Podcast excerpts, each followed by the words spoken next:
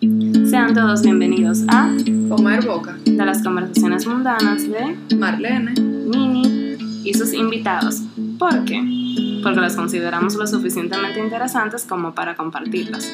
Nos pueden comentar o escribir a comerboca.gmail.com Tan, tan, tan. En el episodio pasado, junto a Joana, Marlene y Nini, hablaron sobre las diferentes dietas que cada una hacían, como el veganismo, vegetarianismo, la dieta alcalina y la dieta ayurvédica, y hablaron de sus opiniones con cada dieta.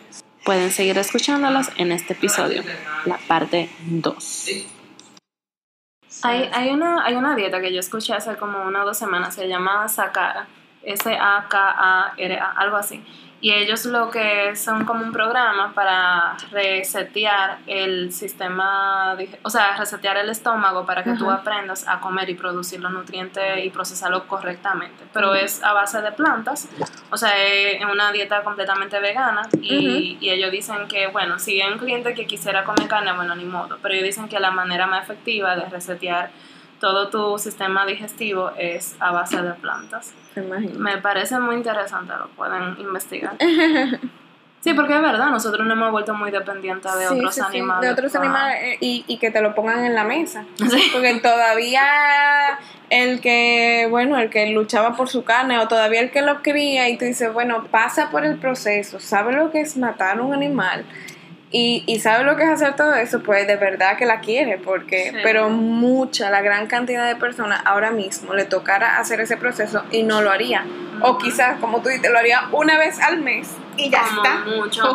porque ya no es natural. No, yo, por ejemplo, yo no puedo, o sea, la carne si no me la cocino o, o, me lo como en un restaurante, yo no me la como porque yo no, señores, no saben toda, todo el proceso emocional que yo paso, o sea, tocando la carne, cortándola, o qué sé yo, primero me da náusea.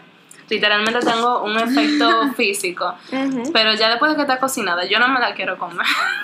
Eso es como buscarle la lógica. Eh, mi pareja lo que ha dicho es, él todavía la consume, o por lo menos considera que se debe consumir en algún momento, pero dice, pero he reducido el, el consumo porque me digo, si a mí hoy me tocara salir a matar ese animal, o verlo siquiera, ni siquiera matarlo, verlo como lo, no me lo comería. Entonces como que él le ha dado esa lógica, como tú dices, tu hermana ha sido intuitivo y cada quien ha ido llegando como a su propia conclusión por su cuenta de, de por qué reducir o eliminar ese consumo animal. Y a nivel de frecuencia vamos, bueno, no sé si hablo de frecuencia. Pero bueno, a nivel, a nivel, por ejemplo, cuando a la hora de que están matando un animal o ordeñando una vaca, ellas señores, esos animales no mueren así felices y que con una sonrisa de, lado a lado. De o, natural siquiera, es traumático. Es muy traumático y en ese momento, cuando uno siente mucho miedo, uno libera muchas toxinas. Entonces todas esas toxinas se van a, a, la, carne y en el caso de la vaca, a la leche y entonces básicamente no estamos tomando o comiendo toda esa toxina todo el miedo, todo el trauma de esos pobres animales. Sí, porque está ordeñando la, vaca, es un proceso tan industrial que de verdad pasa por un estrés. yo vi una historia, pero yo solo me porque mira.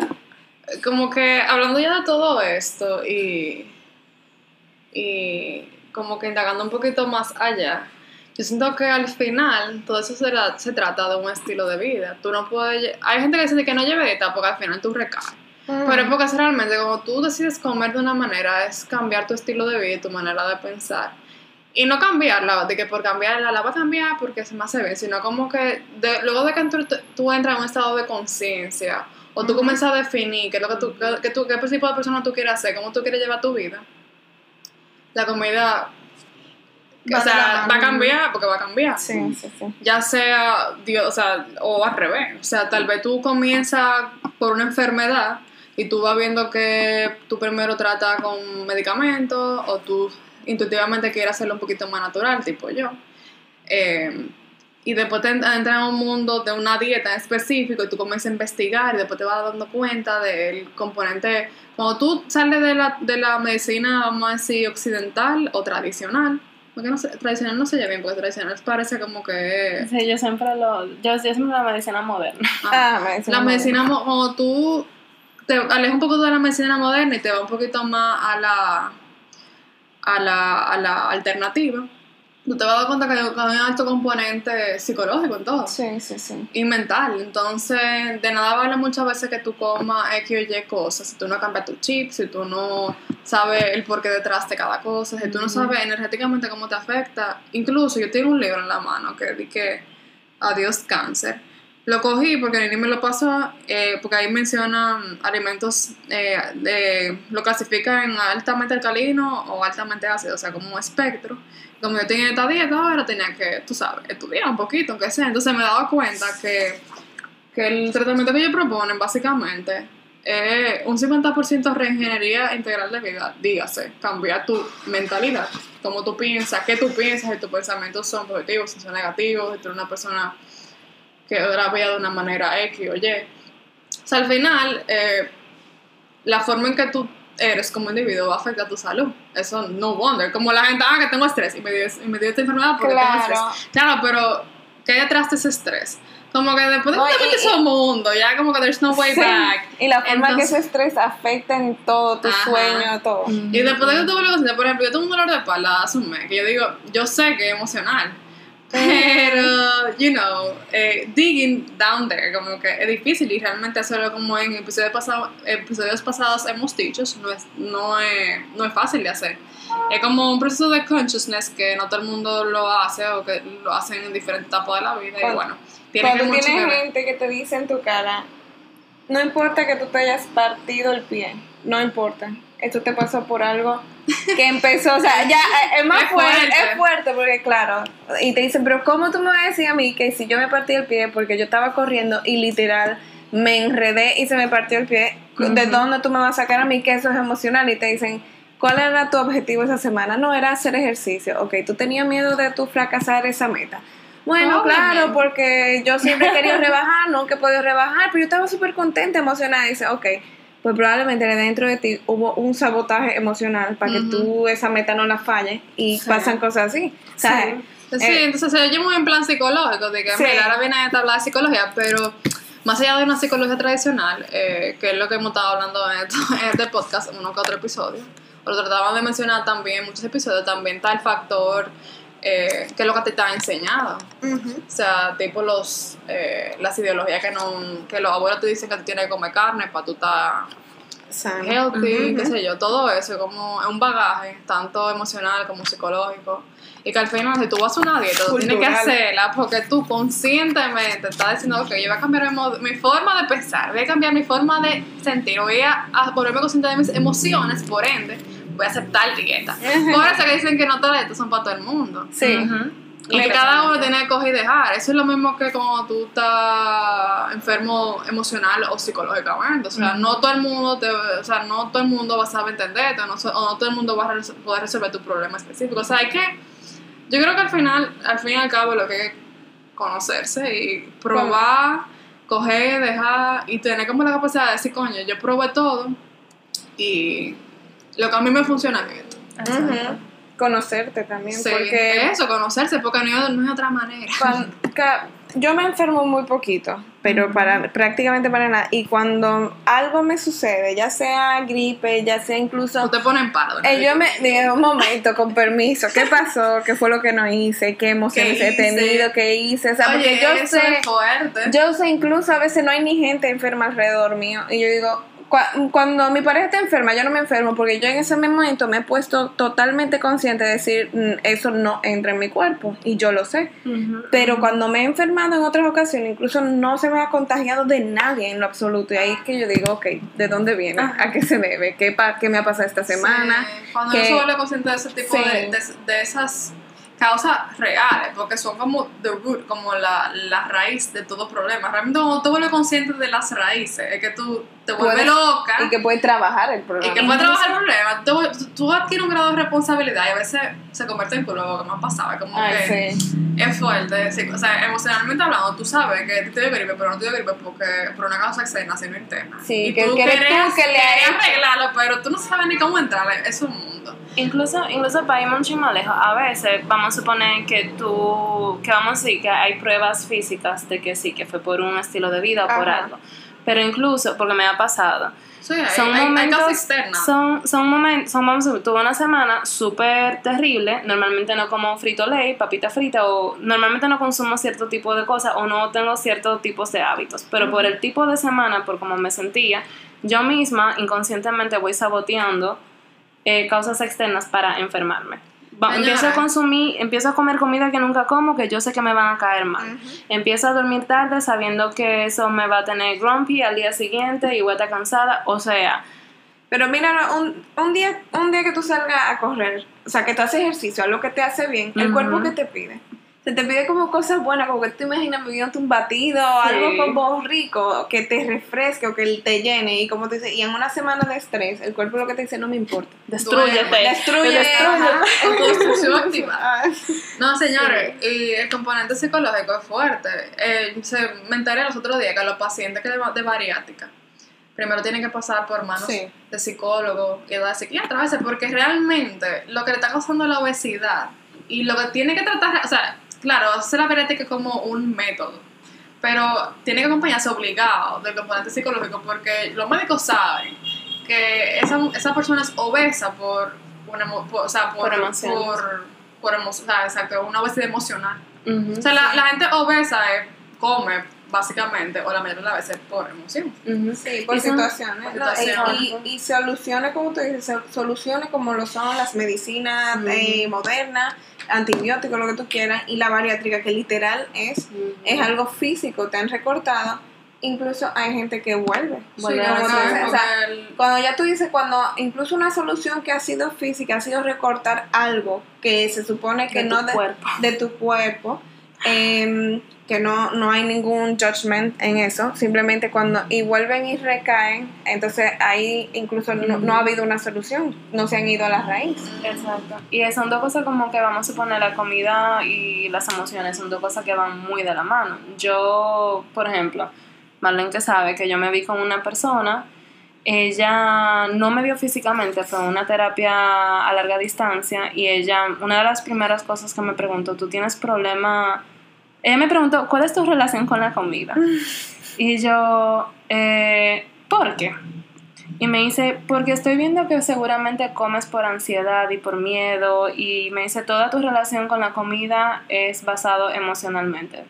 Y yo le dije, es completamente cierto, porque cuando yo estoy muy feliz, yo como para satisfacer. Pero cuando yo estoy con ansiedad, yo como para, qué sé yo, para llenar algún... Como que eso me va a solucionar el problema. Como que hay un vacío y físicamente se puede ir. No, me- y señores, yo me paso el día llena con una hartura, pero sigo metiendo comida Mm. cuando estoy ansiosa. Eso también es otro tema, como no escuchamos al cuerpo, como Sí. lo mismo que la carne nos han dicho toda la vida, que hay que comerla para la proteína, eh, que la fruta, de la fruta tú consigues la vitamina y no necesitas suplementos.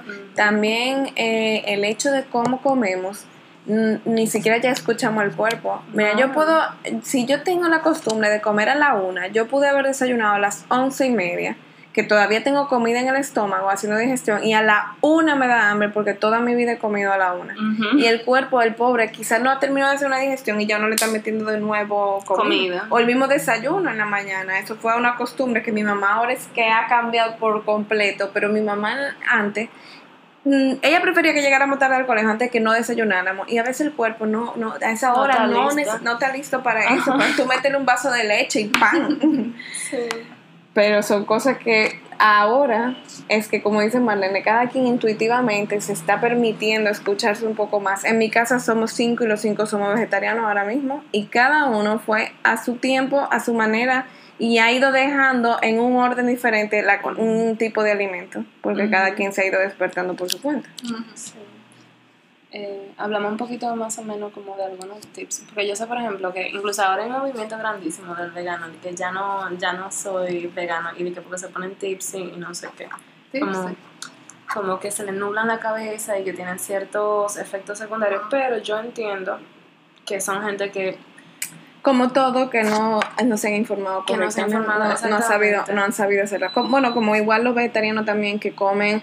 Yo soy vegetariano por el animal, por el mundo, y eso está muy bien porque esa es la Pero- primera razón, pero luego no leen nada y transmiten, eh, o sea, que el veganismo no, el veganismo no es una dieta, solamente un estilo de vida y tú lo llevas muy completo, pero también piensa de dónde viene. Eso también tú tienes que ser un ser completo para poder ayudar al mundo, como tú quieres. Y entonces comiendo papitas fritas con ketchup de, de cualquier lado, con, o sea, como una cantidad de cosas que, que, lo que te estás es envenenando, pero estoy ayudando al mundo. Tú no puedes pretender ayudar ni, ni repartir una visión de que tú estás ayudando al mundo ni de que te importa cuando tú te estás envenenando a ti mismo. Es, es, la primera contraparte, tú te estás dañando a ti que tú eres una creación de, de este mundo. Sí. Hay algo como que yo pienso que todo el mundo cuando va a empezar una dieta debe de hacer es investigar mucho y por lo menos cuando tú estás cambiando completamente una dieta nueva, de vez en cuando ir a hacerte análisis, verte con alguien para ver si te está haciendo falta algo. Porque por ejemplo, mi novio, él es eh, vegano la mayor parte del tiempo, en estos días ha tenido que romperlo porque por donde está no puede llevar comida y por ahí no venden comida vegano para que él pueda consumir. Pero en un momento cuando él estaba en el gimnasio siendo vegano, su preocupación era el tema de la proteína.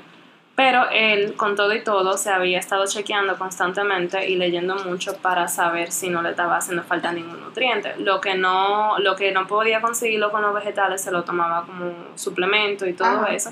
Y Sai al final echó más, porque yo me recuerdo cuando él empezó el gimnasio que no había pasado a vegano, él comía pollo le salían muchísimo brote en la piel, se ponía como medio gordito y estaba echando músculo, pero al mismo tiempo también estaba subiendo en grasa y al final cuando iba al gimnasio no tenía la misma energía.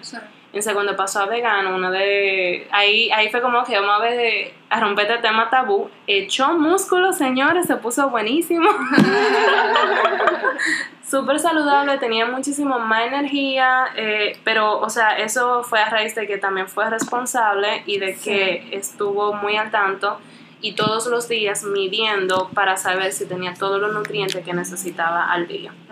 Sí, al final el estilo de vida, no hay manera de que tú puedas llevar al final una dieta como integrarla en tu vida si tú no, o sea, si tú mentalmente no estás preparado para hacerlo.